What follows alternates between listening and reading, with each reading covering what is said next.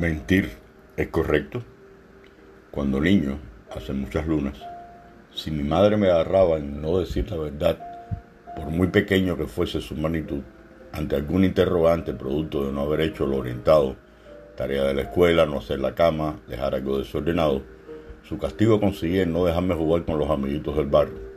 Pero aparte de ello faltaba el que me guiñase la chaqueta a mi padre, el pobre cansado de una extensa jornada de trabajo. Hijo, ¿por qué mentir? Y apoyo lo que dice tu madre, cero juego este fin de semana.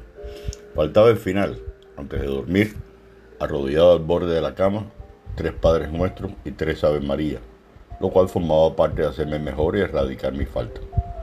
Ya más adulto, rememorando páginas de la infancia, con la posibilidad de jugar en estos momentos y no antes por un problema de respeto hacia mis padres, cosas, no verdades, que podían resultar catalogadas sencillamente como mentiras piadosas.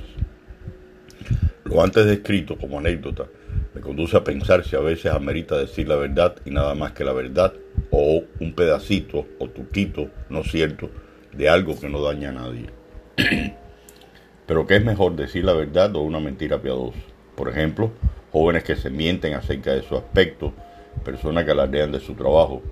En muchas ocasiones nos encontramos esta disyuntiva, pero tomar una u otra decisión puede tener consecuencias muy distintas. Queda claro que no siempre resulta fácil convertir una mentira en una historia creíble, pero de plantear la pura verdad, esta podría tener efectos devastadores. Por lo tanto, urdir una pequeña ingeniosa mentira piadosa nos puede sacar de un apuro. Indicar a un paciente directamente una enfermedad que no tenga cura. Un estudiante que plantea que no pudo estudiar, prepararse para ser evaluado, porque porque su abuelita a última hora hubo que llevarla al odontólogo, porque su, su dentadura no aparecía por ninguna parte. Indiscutiblemente un émulo de Pinocho o de P9. Sin embargo, ¿qué decir cuando alguien queda mal con usted y que simplemente no cumplió, rayando en el engaño? Uno, ya la mentira deja de ser piadosa. Dos, enfrentar el problema e indicar a la persona de forma respetuosa la falta en que cayó. Medida, todo dependerá de la magnitud de la mentira.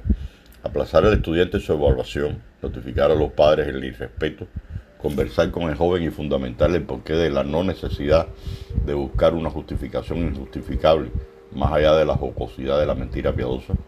En fin, todo dependerá de la situación que se presente, aunque me apunto o inclino al bando de la verdad.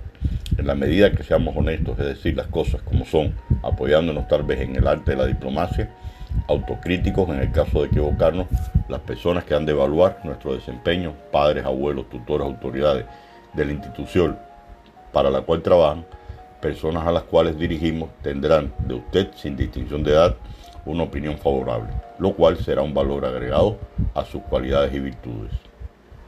Gracias.